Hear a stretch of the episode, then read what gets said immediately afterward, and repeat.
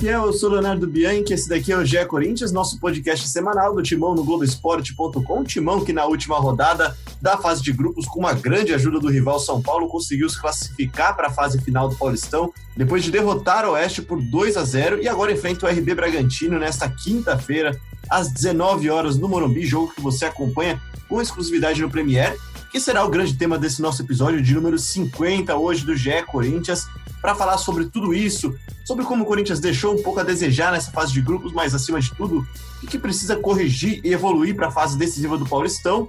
Vou chegar aqui com o meu time, Ana Canhedo, Diego Ribeiro e Bruno Cassucci. Tudo bem, Aninha?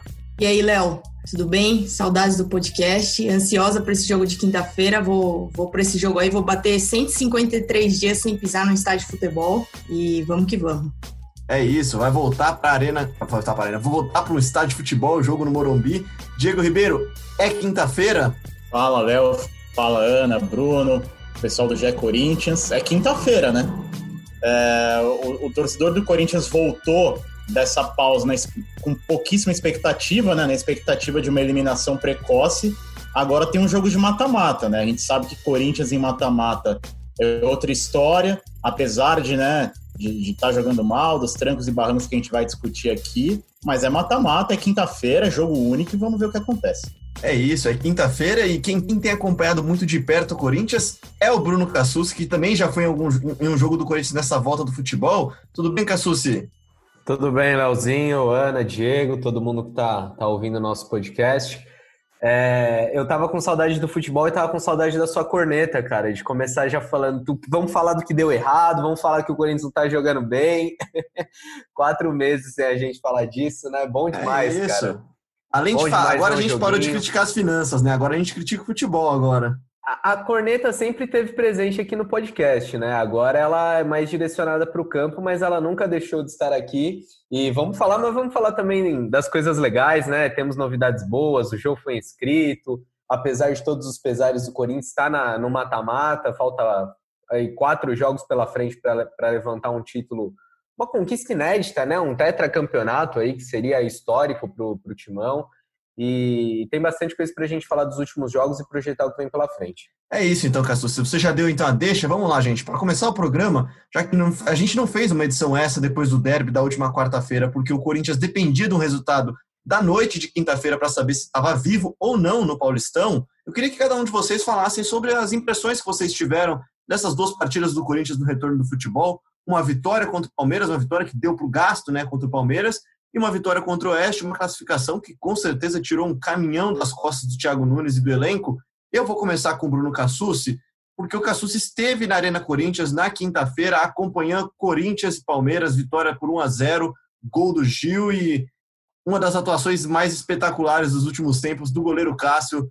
E a gente vai falar daqui a pouco sobre Cássio também, é um capítulo à parte, né, Cassucci? Ah, é impressionante, cara. É muito legal a gente ver a história sendo construída de perto, assim. A cada jogo, é, não que o Cássio já não esteja na história, né? Mas cada vez ele vai ficando maior e em jogos grandes aparecendo. Foi, foi realmente um privilégio ver de perto aquela atuação é, na quarta-feira passada.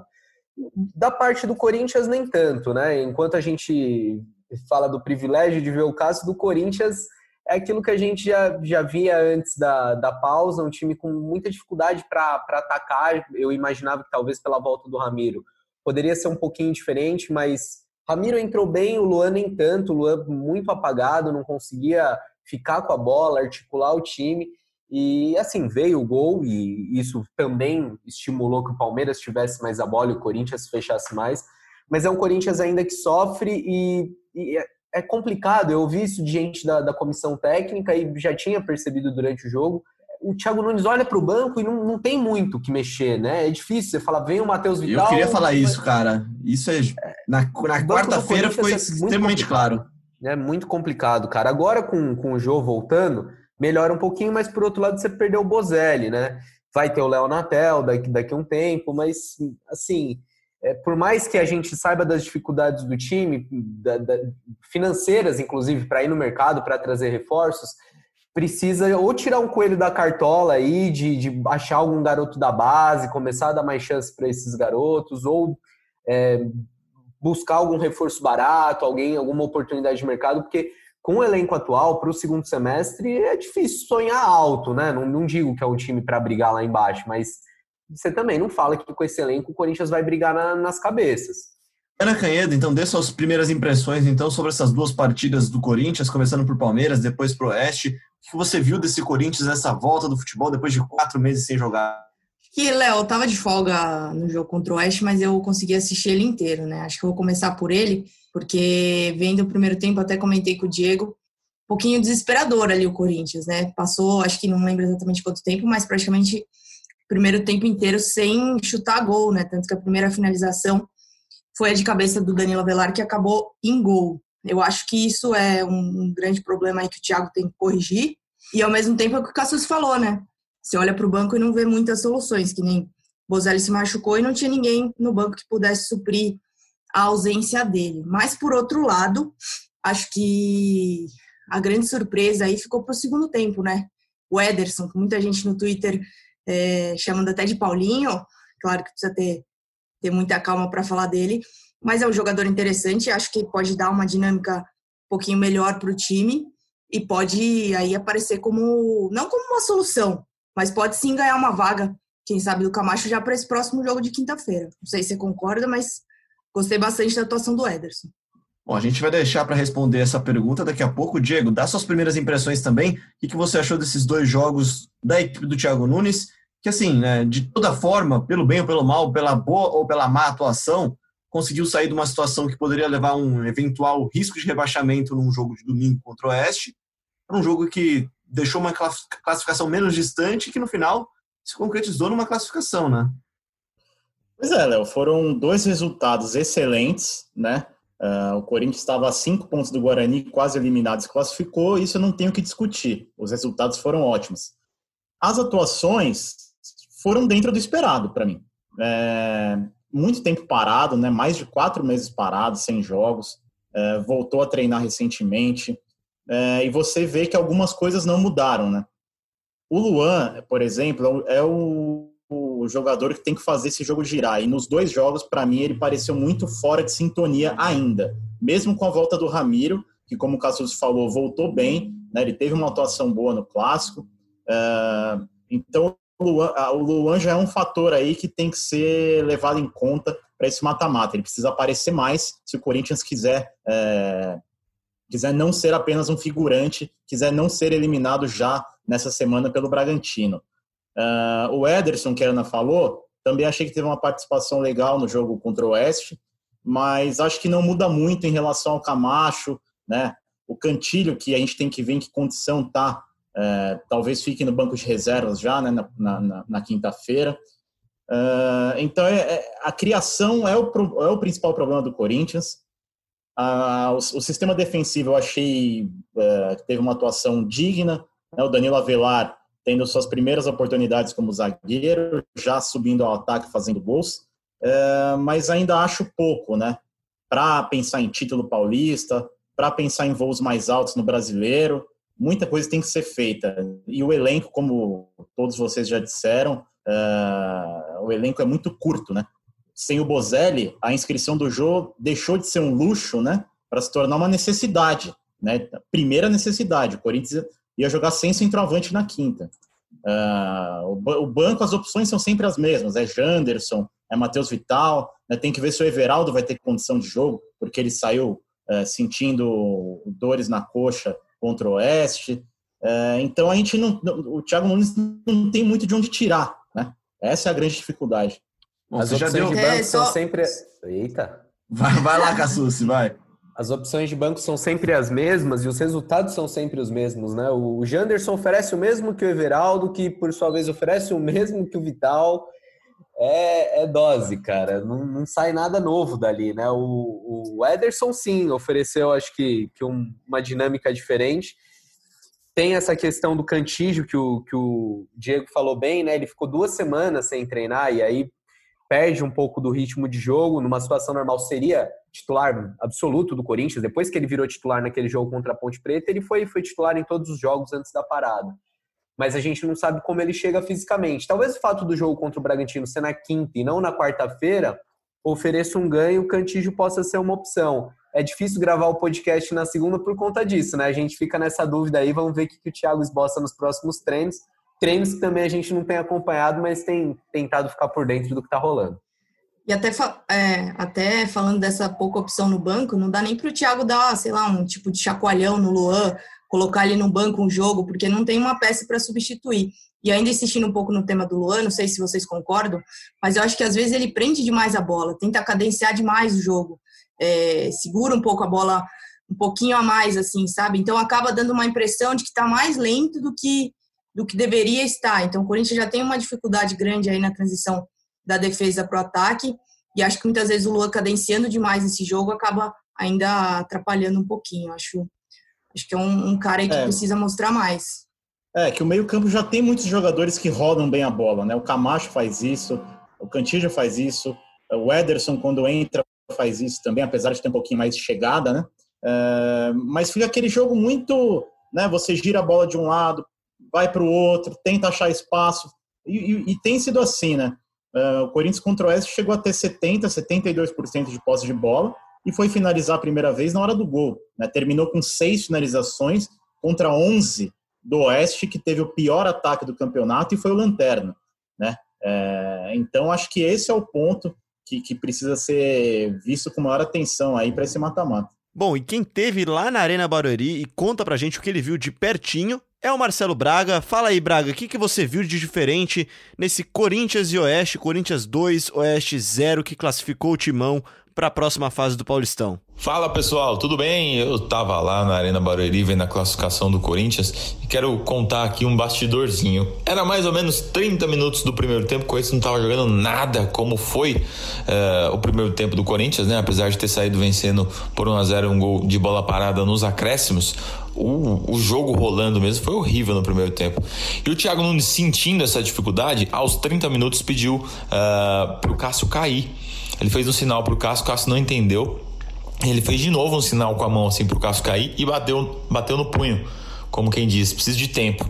E aí o Cássio caiu, ficou ali uns dois minutos sendo atendido pelo médico e o Thiago reuniu os dez jogadores dele uh, na beira do campo para repassar as instruções uh, do que ele queria. Na prancheta dele tinha alguns botõezinhos num esquema meio que um 3-2-5 o Daniel Avelar aberto pela esquerda, o Gil mais na sobra, o Gabriel uh, mais pela direita, iniciando as jogadas. Aí ali no meio tinha Camacho e Luan, tentando também fazer essa organização pelo meio. Abertão na direita, Fagner, mais por dentro Ramiro. Abertão na esquerda, Carlos, por dentro o Everaldo. E na frente tínhamos o Bozelli. É, aquele era o desenho naquele momento, né? Logo depois o Corinthians perdeu o Bozelli, perdeu o Everaldo, ficou sem centroavante. O Luan teve que ficar nessa função ali no meio dos zagueiros. Até por isso acho que o Luan jogou muito mal mal nesse jogo, porque ele foi é, sacrificado. Bom, só um bastidor aí de como funciona essas estratégias do Thiago Nunes ao longo do jogo. Corinthians classificado, quartas de final neste meio de semana. Um abraço.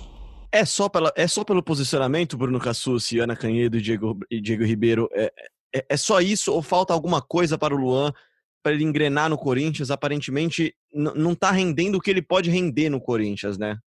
Eu só, antes de qualquer coisa, eu queria falar que torço muito para o Thiago Nunes não escutar o podcast, né? Porque o Braga entregou duas, né? Entregou, além do sistema dele, entregou que ele mandou o goleiro cair para fazer cera, tá? E, e que o Cássio amigo. não entendeu, né? Mas ali sem público dava para escutar tudo também, né? Vamos... É até, até Léo, antes de falar de Luan de sistema tático, para a gente explicar para o nosso ouvinte, né? A Globo, por, ser, por ter os direitos de transmissão do campeonato, pode mandar um, um produtor, um repórter para o estágio, então por isso eu acompanhei o Deb e o Braga acompanhou agora o jogo contra o Oeste, a Ana vai acompanhar na quinta-feira contra o Bragantino. Mas a gente não participa de entrevista, a gente não pode tirar dúvidas. Esse é o novo normal, então você, ouvinte do podcast, já é Corinthians. Fica lá em cima de longe, né? É, a gente acompanha bem, bem de longe, mas pelo menos tem o acesso ao estádio. É, agora falando do Luan, acho que tem um pouco dos dois, né? Tem o fato de ter uma expectativa muito alta sobre o Luan, foi o principal reforço do Corinthians para esse ano, é, veio com um bom investimento do clube, né? 22 milhões. E, e, pelo que ele já rendeu no Grêmio, por tudo que ele já mostrou que pode fazer, ainda gera uma, uma decepção. Se a gente for olhar os números, não acho que seja uma passagem tão decepcionante, seja tão abaixo do restante do time. Ele fez cinco gols, ele deu ontem uma assistência, é um jogador que está participando sempre, por mais que não, não tenha brilhado, ele está sempre em campo, não está se lesionando ou ficando fora por problemas físicos, mas de fato a gente esperava mais do Luan quando ele chegou. Acho que se o time crescer como um todo, o Luan vai crescer também. É, e não dá para a gente colocar só nas, nas costas dele. Mas de fato está devendo um pouquinho. É, acho que com, com o passar do tempo vai se soltar mais, tem, tem tudo para crescer com essa parceria do Ramiro, que ele sentiu muita falta, né? Luan e Ramiro começaram bem a temporada, mas logo no fim de janeiro o Ramiro se machucou.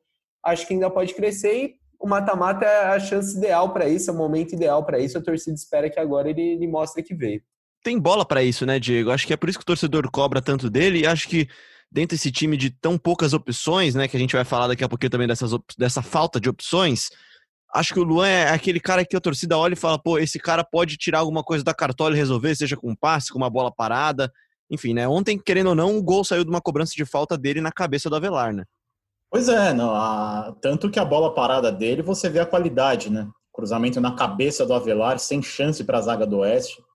Ele é um jogador de muito talento, de muita técnica, e por isso que a expectativa é alta, né? Pelo, é, pelo, pelo barulho que fez essa contratação, né? Por ser um cara que foi o rei da América três anos atrás, campeão da Libertadores com, com o Grêmio como protagonista.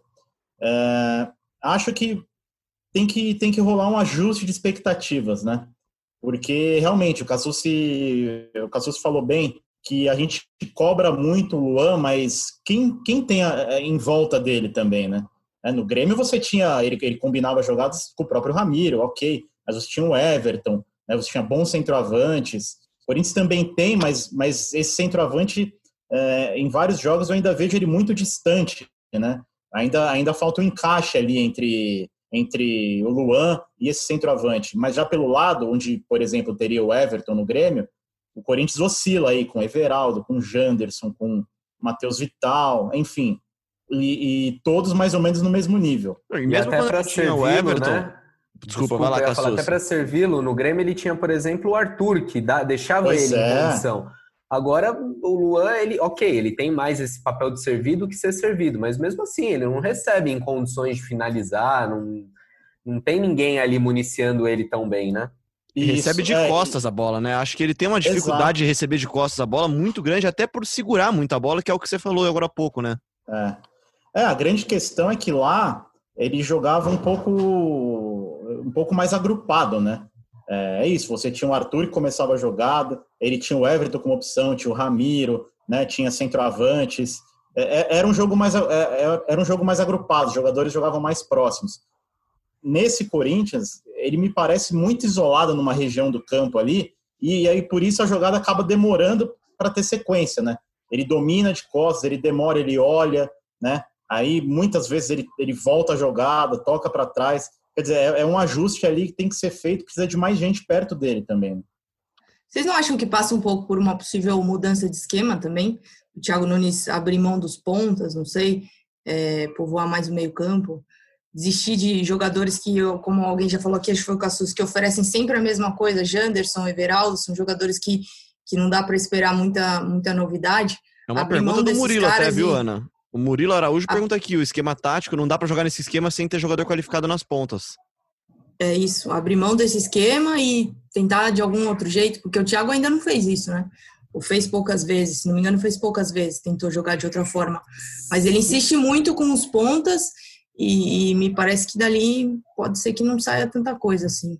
Se tivesse o, o Bozelli para esse jogo, com o Jô e Bozelli, eu arriscaria. Aí sim, dá para tentar num, num 4-4-2 aí, fazer sim. alguma coisa diferente. Agora, com o que ele tem em mãos, eu estou pensando aqui o que, que dá para arrumar sem ser só uma mudança de peças aí. Talvez com a entrada do Vital, e aí o Vital sendo mais um meia do que um ponta, não sei. É, e aí tentar é deixar o Luan de pensar. atacante, é porque realmente a, a, é, as não... opções de ponta do Corinthians, se você for ver nas redes sociais agora aqui, até participando com o hashtag GE Corinthians, metade das pessoas falam do Luan e a outra metade fala da falta de opções do elenco, né? Eu até comentei no nosso grupo na quarta passada, durante o jogo do Corinthians, quando o Corinthians tomava uma certa pressão do Palmeiras, Diego, que, que, que, o Corinthians não tinha muitas opções, né? Você vê aqui, ó, o banco da quarta passada era Walter e Guilherme, os goleiros, Bruno Mendes, o zagueiro, Michel, Lucas Piton e Sid Clay laterais, o Xavier, volante da base, que nunca jogou pelo profissional, o Arauz, o Matheus Vital e o Matheus Davó. Nesse último jogo ainda entraram o Matheus Davó e Matheus Vital ainda, né? Mas o Xavier não entrou, entrou o Sid Clay também, que entrou já aberto como ponta, né? É, falta opções também, né, para variar esse esquema, né, Diego? Pois é, nomes a gente já sabe que, que não tem, né? São poucos, o elenco é curto, então você tem que se virar com o que tem, né? Tem que buscar alternativas. Uh, não sei se. Eu acho para mim o ponto mais, mais crítico ali, onde, onde dá para ter mais mudança, é realmente é, ali, na, ali por onde joga o Everaldo hoje, né? É, de repente, com o Jô, o Luan podendo jogar um pouquinho um pouquinho mais avançado ali atrás do jogo como um segundo atacante e o Vital entrando, né? Ou então uh, o Sid Clay entrando como um meia, até o próprio Lucas Piton, que são jogadores mais técnicos, né? O Carlos é mais de, de guardar a posição dele ali. É, é, é um jogo de xadrez quase, cara, porque o elenco é esse aí, vai ser esse, né? Até o fim do ano, com o Léo Natel, que também não vai ser um jogador que, que entre para resolver alguma coisa. Olha, eu tô, eu tô tentando pensar em alguma coisa aqui, mas tá difícil, viu, cara? O ouvinte mandou aqui uma sugestão. Mandou, o, o, o, João Vitor mandou uma sugestão aqui e falou se não tá na hora de testar o Gabriel Pereira, Cassúcia. No mata-mata, né? Difícil, Difícil né? Técnico, se o ah, técnico calma, coloca, calma. aí a gente fala que ele, é, que ele inventa, que que é, tá, tá criando coisa em jogo decisivo, não sei. É, foi difícil testar nesses últimos dois jogos, porque primeiro você tem um derby que vale a classificação e depois você tem um outro jogo que é tudo ou nada, né? E aí você vai, vai colocar o moleque numa situação dessa. Mas também se você não colocar no Paulista, você vai colocar quando? Então, não sei. Eu acho que precisa mudar alguma coisa, acho que o Corinthians precisa, é, precisa de algo diferente para enfrentar o Bragantino. E vamos ver o que, o Thiago Nunes arruma. Se fosse para dar um palpite, eu diria que a mudança vem mais conservadora, vem ali no setor de meio campo. Acho que ele pode pensar em, em ter uma dinâmica diferente sacando o Camacho, ou pode mesmo tirar o Gabriel para dar uma qualidade maior na saída de bola. Acho que se ele vier com alguma, alguma coisa nova, vai ser nesse setor. Mudança de esquema, por exemplo, acho, acho improvável. Eu concordo e aposto numa mudança aí do Everson, do Ederson entrando no time na quinta. Eu acho que essa vai ser uma tem... mudança que ele pode promover. Até porque não tem tempo, né, cara? Mesmo com treino, mesmo com o jogo na quinta, não na quarta, mas para você é pensar pouco. realmente numa mudança, uma mudança tática, mas não, não, não tem como. É, não é hora de inventar. E o Corinthians já teve praticamente, é, já foram dois jogos de mata-mata para o Corinthians, né? É, já, já foi encarado dessa forma, né? que era matar ou, ou morrer, né? eliminado. É, pois é. é. eu, acho, eu acho que uma mudança mais conservadora nesse sentido, como, como Cassus e a Ana falaram, eu acho mais provável também. É, o Ederson e o Camacho juntos, no caso, né, deixaria a saída de bola um pouco mais qualificada, mas também o adversário é mais qualificado, né? Ah, tem isso também, né? O Corinthians ainda teve a sorte, entre várias aspas, de, de conseguir enfrentar agora nas quartas de final o que possivelmente é o melhor time do interior. Possivelmente não, né? Dá para cravar. É, um, é o melhor time do interior, né? É o, time, é, um, é o único time de Série A do interior de São Paulo, então é o time que com certeza vai dar mais trabalho para o Corinthians. Mas já que a gente só falou de coisa negativa até agora, vamos falar de coisa boa também, porque o Corinthians realmente teve uma notícia boa, que foi essa, essa surpresa do Ederson entrando e entrando bem no jogo muita gente brincando com a semelhança com o Paulinho. Acho que menos, né, Cassucci? Mas, de qualquer forma, é num elenco tão escasso, é uma boa surpresa para o Corinthians encontrar numa oportunidade de mercado. Ederson, bom lembrar, veio de graça do Cruzeiro, né? Só com pagamento de luvas e salário, claro. Mas é, é uma opção que o Corinthians deve. É, é esse tipo de negócio que o Corinthians precisa, né, Cassucci? Se quiser se reforçar.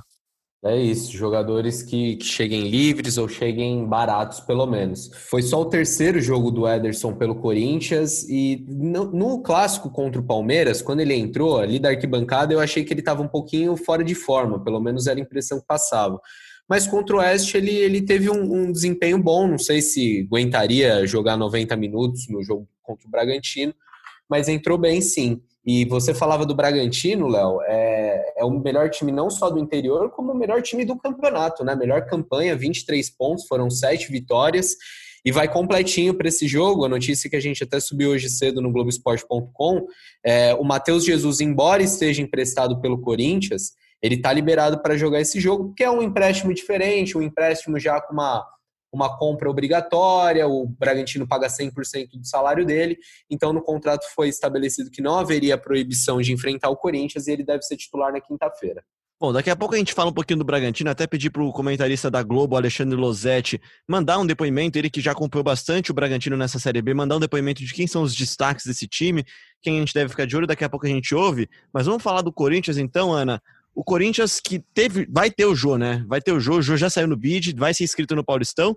E além dele também outro, outro reforço ainda, entre aspas, né? Escrito, né? Porque já estava no elenco, mas é o Léo Santos, né? É isso, só antes da gente falar sobre isso, queria fazer um parênteses dessas brincadeiras de Ederson Paulinho. No dia da apresentação, o próprio Ederson falou que o que ele esperava no Corinthians era se aproximar um pouquinho do nível do que foi o Paulinho para o time, né? Claro que se isso acontecer, a Fiel vai, vai ficar bem feliz, mas tem uma característica parecida dessa aproximação da área, finalização, enfim. Acho que pode ser aí sim uma boa surpresa para o segundo semestre. E para a alegria da Fiel, o Jô está sim regularizado, muito provavelmente, acho que dá até para cravar já, né? Vai ser titular na quinta-feira. Corinthians que não vai ter Bozelli por no mínimo duas semanas, depois na fratura da face, imagino que o Jô comece jogando. Léo Santos também aparece como opção para a zaga, mas aí acredito que nesse momento Corinthians não tenha nenhum tipo de alteração nesse setor. Danilo Avelar, que fez os dois jogos já nesse segundo semestre, deve continuar aí ao lado do Gil. Cassucci, além deles, Léo Natel pode ir para o jogo, pode estar no banco. Como é que está a situação do Léo Natel, que também já tinha sido inscrito nessa fase já do Paulistão, naquela janela da semana passada, a gente falou no Gé Corinthians da semana passada, inclusive, que ele estava inscrito. O Léo Natel pode ser alguma opção para o Corinthians, porque, assim, tirando o Jô, é Léo Natel e Jô e Léo Natel, né? Pode sim. Os treinos dos próximos dias é que, que vão confirmar isso, mas a tendência é essa. O Léo Natel já treina com o grupo há alguns dias já está integrado, é uma situação diferente até do Léo Santos. O Léo Santos a gente lembra, né? Passou por duas cirurgias no joelho direito, foi reintegrado ao grupo recentemente, aí sofreu uma pancada no treino, parou de treinar com o grupo, tá fazendo fortalecimento físico. Então, meu palpite é que o Léo Santos nem fique no banco de reservas. Agora, o Léo Natel, sim, acho que pode ser uma, uma arma aí para o Thiago Nunes para segundo tempo. E já que eu falei de jogador é, inativo, né, sem jogar há muito tempo, Vale lembrar também, o Jô é, é tudo que o torcedor espera, tudo que o torcedor deposita de fé nele, mas ainda não fez nenhum jogo oficial nessa temporada. Vamos com calma também, sem cobrar muito do jogador, porque aos 33 anos não é fácil voltar depois de tanto tempo de inatividade. Bom, tudo isso a gente está esperando do outro lado um, um, Bragantino que vai vir voando, vai vir muito forte. É um time que, inclusive, desrespeitou a quarentena obrigatória e voltou a treinar antes dos outros times de São Paulo. Enfim, essa é outra polêmica que já foi até passada aqui, então. Mas, Olha. É, vou, respeitou a quarentena, né, Diego? Voltou antes. Sim. Voltou antes. Inclusive, voltou... inclusive, sem citar nomes, o Fernando Diniz, técnico do São Paulo, reclamou disso na coletiva. Dele no jogo contra o Guarani agora, que inclusive ajudou o Corinthians a se classificar. Falou, ó, teve. Né, não, não foi. A volta não foi igual para todos é, ele não citou nomes, mas a gente sabe de quem ele está falando, né? É do único time que se classificou para a fase final do Paulistão, que voltou a treinar antes e que a gente sabe que é o Bragantino, que não estava autorizado, tanto que a cidade não está autorizada a receber jogos, a partida é no Morumbi, nesta quinta-feira. Então, enfim, né? Vamos ouvir então o que o Alexandre Losetti, comentarista da Globo, tem a dizer sobre o Bragantino, campeão da Série B de 2020 de 2019, do ano passado, tá na Série A desse ano, tem investimento muito forte, tem alguns destaques e vamos ver o que o Losetti tem de análise sobre esse time. Olá, meus amigos do GE Corinthians, que saudade de vocês, Ana, Cassucci, Diego, Léo. Muito bom matar um pouquinho dessa saudade aqui no podcast para falar de um time que eu gosto muito. O Bragantino é muito entrosado e perigoso. A linha defensiva toda do Bragantino joga junto há mais de um ano. Júlio César, Aderlan, Léo Ortiz, Líger e Edmar. Não sei se o Ortiz está recuperado ou se vai jogar o Fabrício Bruno contra o Corinthians. Do meio para frente, Felipe Conceição ganhou dois reforços bem importantes importantes.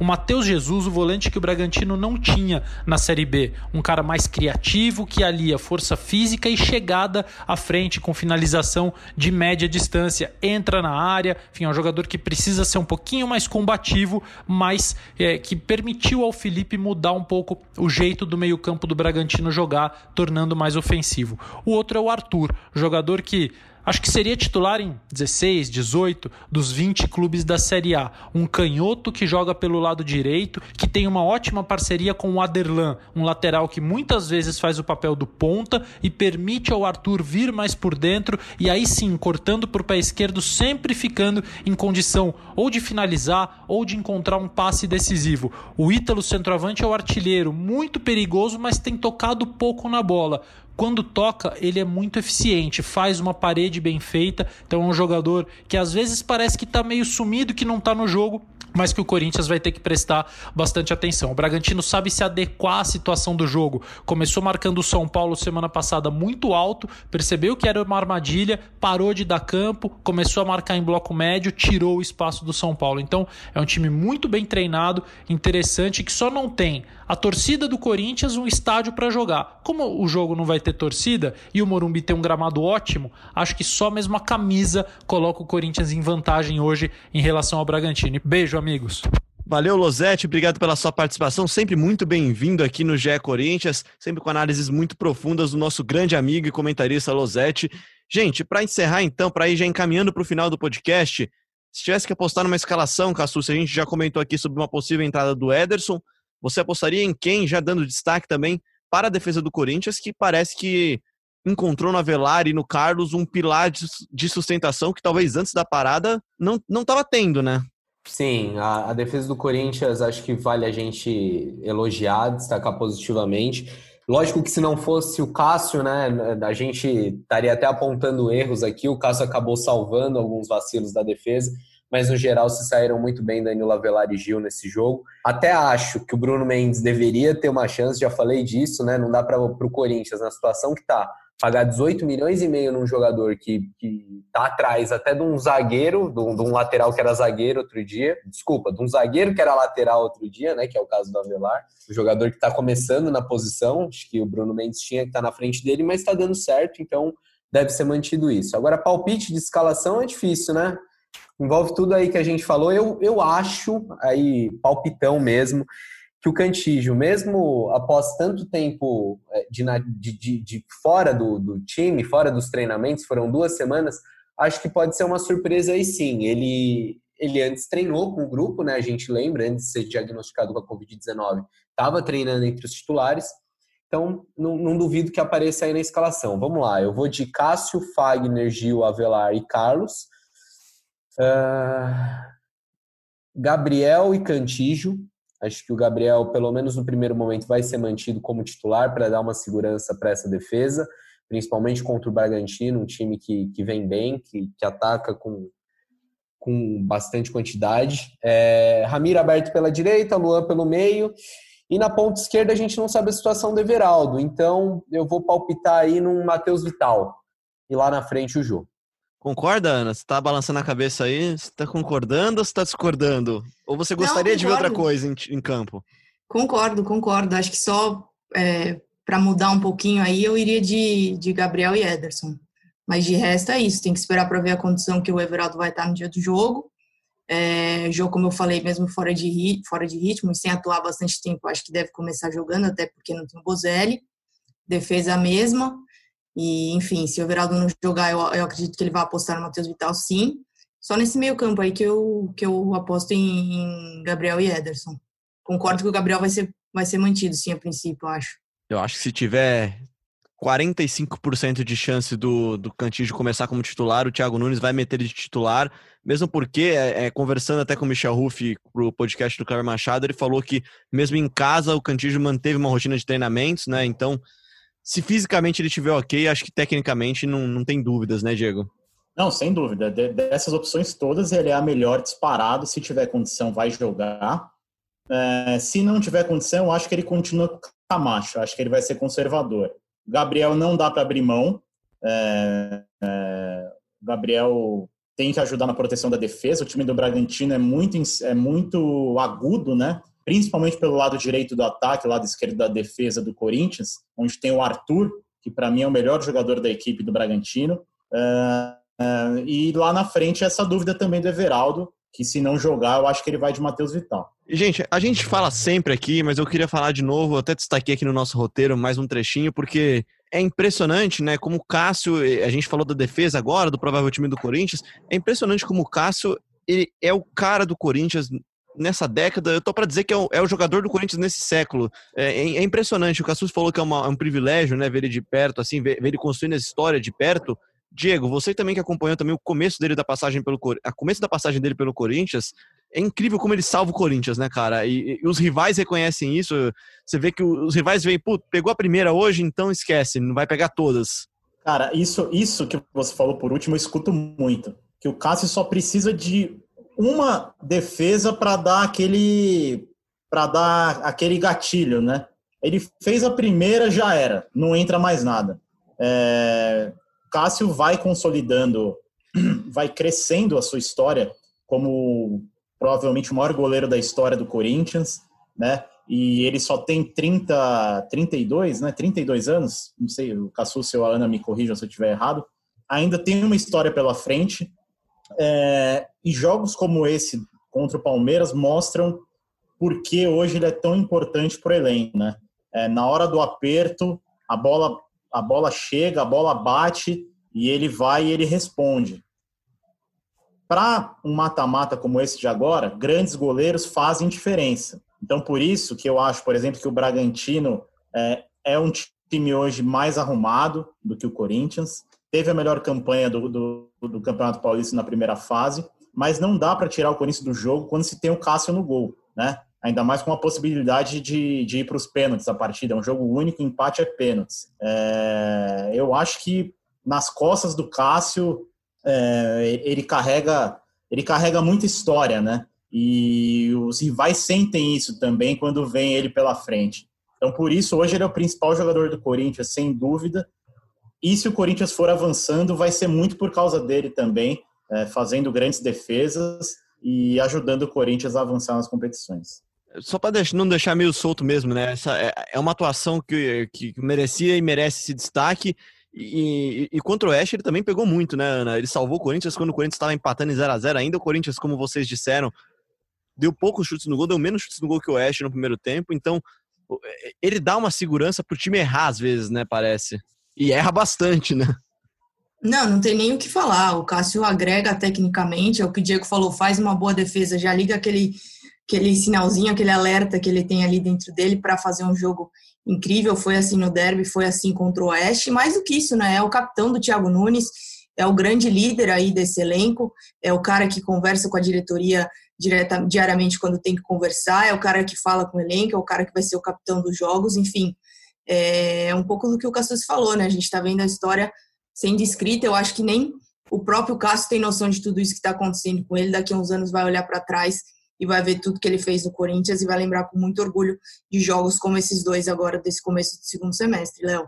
Bom, como o Cassucci já falou, eu vou deixar para o uma parte que ele está sempre em cima. Cassucci, tem novidade no, no, nas finanças do Corinthians, né? A gente falou que a gente ia falar do campo, mas dá também uma cornetada fora do campo, vai para a gente não perder o costume e para ir já encaminhando para o fim agora esse último giro de notícias do Timão. Vamos lá, eu, eu, dou as informações e aí vocês fiquem livres para as cornetadas, tá? O Corinthians é, divulgou o balanço do primeiro semestre, é, o clube alardeou o resultado no azul, né? O fato de ter fechado com superávit, de fato, o Corinthians teve um superávit de 4,4 milhões. É, é, um valor turbinado principalmente pelas, pelas receitas de vendas de jogadores, né? A gente fala muito do Pedrinho, mas antes teve André Luiz, teve Cleison, teve Júnior Urso. O Corinthians, é, nesse balanço, demonstrou 142... Gustavo, que voltou a ser gol, né? Porque eu vi que ele fez gol na rodada do futebol coreano no final de semana. Sim, e entra só, só a primeira venda do Gustavo para o Inter. O valor da Coreia ainda não consta nesse balanço. Mas mesmo assim, o Corinthians teve 142 milhões em vendas e mecanismos de solidariedade, aquele percentual que, que a FIFA paga para os clubes formadores, né? É um valor muito grande, mas assim, ao mesmo tempo que teve esse superávit e é, é legal para o clube, é, também tem que ficar de olho na dívida. A dívida do Corinthians segue crescendo, ela bateu 902 milhões, é, quase um bilhão. Isso a gente não está falando da Arena Corinthians, tá? As contas da Arena não entram aqui. E é lógico, é, é, muito por causa da pandemia. O Corinthians diminuiu receitas, teve que postergar é, pagamentos, teve que fazer renegociações, mas a situação do Corinthians ainda é muito difícil. O clube deve dois meses de salário, segue tendo várias cobranças na justiça. E aí eu, eu queria só fazer um parênteses na coletiva de, de sábado que deu o presidente André Sanches é, falou que ele não é economista, que eu também não sou economista, me citou na entrevista, e que lembrou que o Corinthians tem alguns valores a receber, né? Não tem só essa dívida. Só que assim, tem esses valores a receber, mas também tem valores a pagar. Não adianta ficar pensando com as coisas que vão vir no futuro, porque vai ter salário, vão ter outras despesas. É, então, a dívida do Corinthians é sim 902 milhões. Não é porque tem valores a receber que a dívida é menor. Primeiro tem que receber esses valores, né?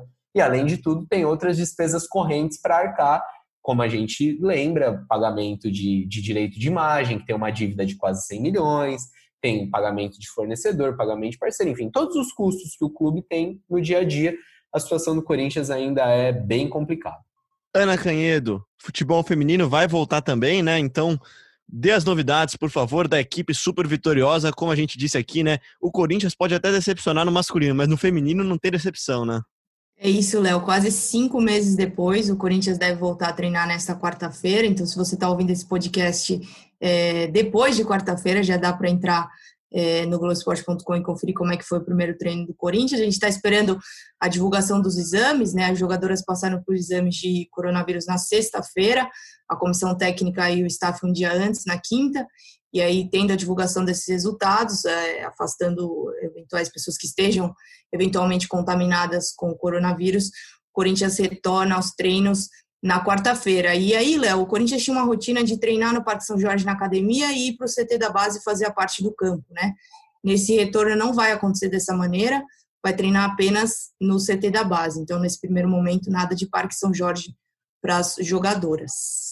É, só, só ainda em cima dessa, dessa coletiva do Andresca, o Andrés, primeiro, é ano eleitoral, né? Então o Andrés vai acabar falando mais, dando mais entrevistas, mas as entrevistas dele, ainda mais pelos números que o Cassucci acabou de passar para a gente, 900 milhões em dívidas tudo mais, parece o nosso governo federal falando do placar da vida, né? né? Ignorando as vidas que a gente perdeu para a Covid-19 e falando dos recuperados, né? e o, e o Corinthians, o Andrés, querendo falar dos 4 milhões de superávit e os 900 milhões em débitos. Ah, fica para outra hora. É, quer dizer, então, tem, tem coisas assim, tem coisas que não dá para a gente ignorar. Tudo Cada um bem, com a sua cloroquina, né, Kim? É, pois, exatamente. Cada um com a sua cloroquina. Eu poderia dizer muita falando. coisa. Eu poderia dizer muita coisa, mas o Diego resumiu perfeitamente o Diego. O André está com o remedinho dele lá, com a cloroquina dele, e, e vamos que vamos. Né? E vocês falaram do, do André está falando bastante. Nessa terça-feira teremos entrevista coletiva de Duílio Monteiro Alves, diretor de futebol e possível também provável candidato à presidência do Corinthians pelo Grupo Renovação e Transparência.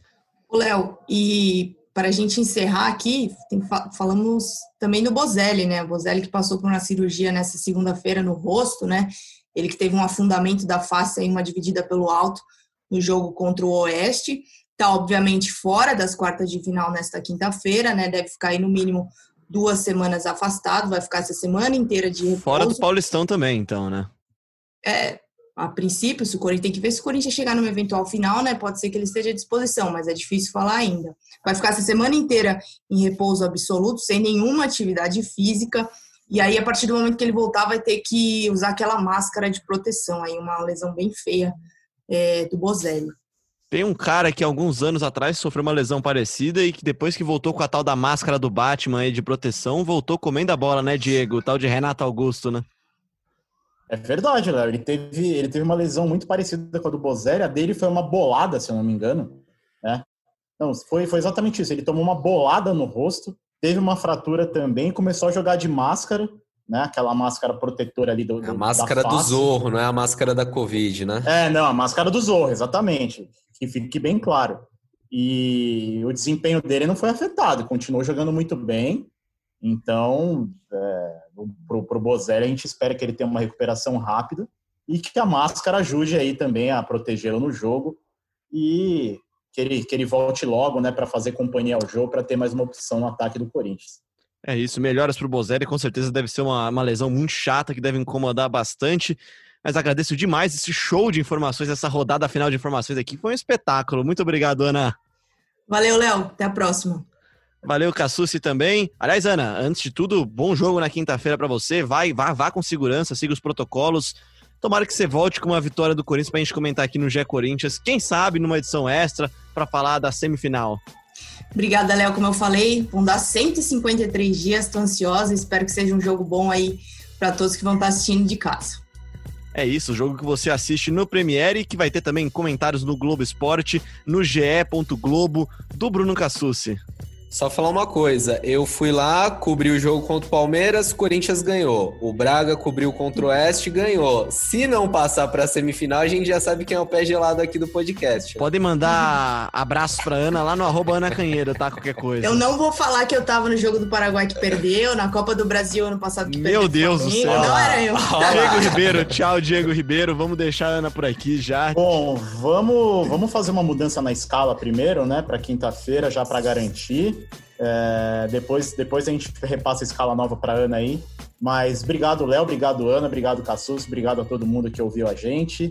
Até a próxima. Saudades dos amigos. É isso, muito obrigado a você que ouviu também a gente até agora aqui no ge.globo barra podcast ou no seu agregador favorito de podcast, na Apple, no Google, no Pocket Cast, no Deezer e no Spotify. Lembrando que você pode, deve se inscrever e seguir o nosso programa nesse seu agregador favorito de podcast, que aí toda vez que você tiver um episódio novo, você vai saber, vai ter, vai, quando tiver novidade, você fica sabendo primeiro, recebe notificação. Mande sua participação também com o hashtag GECorinthians, marca a gente nas redes sociais, a sua sugestão, o seu palpite, a sua opinião, a sua corneta é sempre bem-vinda aqui no GE Corinthians. Eu sou Leonardo Bianchi e a gente volta a qualquer momento com mais um episódio.